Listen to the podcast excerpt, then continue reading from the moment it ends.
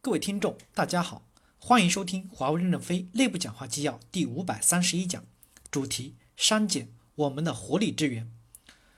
作者：殷志峰。本文由任正非签发于二零一七年十一月。引言部分：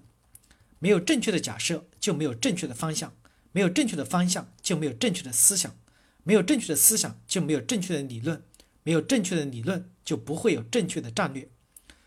这句话是任正非与 Fellow 座谈会上的讲话，发表于二零一六年。正文部分，先分享几个分析的数据：企业的寿命和人类的寿命在过去五十年正好形成了一个剪刀差。与五十年前相比，人类的寿命得到大大的提高，平均寿命从三十二岁现在已经到了五十五岁。而企业恰恰相反，在过去的五十年里，企业的平均寿命从五十五岁变成了三十二岁。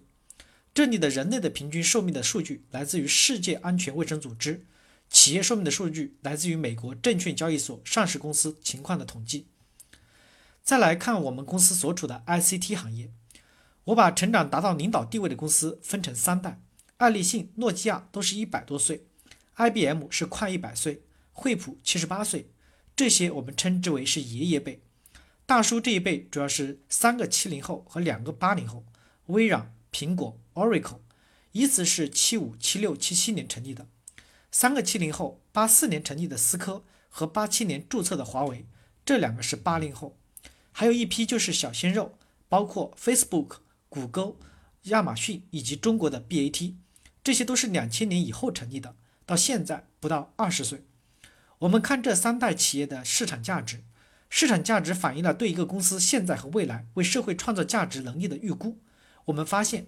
小鲜肉普遍很值钱，大叔们是度过中年危机的值钱，爷爷们普遍不值钱。通过这些数据可以看出，在这个快速发展的技术时代，大家普遍有一种不安全感。三年前，任正非在《一江春水向东流》里面说过一句话：“历史的规律就是死亡，而我们的责任是要延长生命。不管是个人还是企业，最终都是要死的。我们的努力就是让死晚来的晚一点。”不要过早的夭折。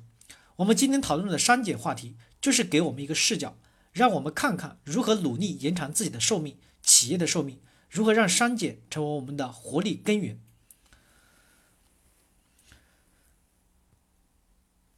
这个分享其内容主要来自于任正非的讲话、公司的文件，还有古今中外的材料汇编。这次整理是试图搭建一个结构，来帮助我们思考、探讨删减。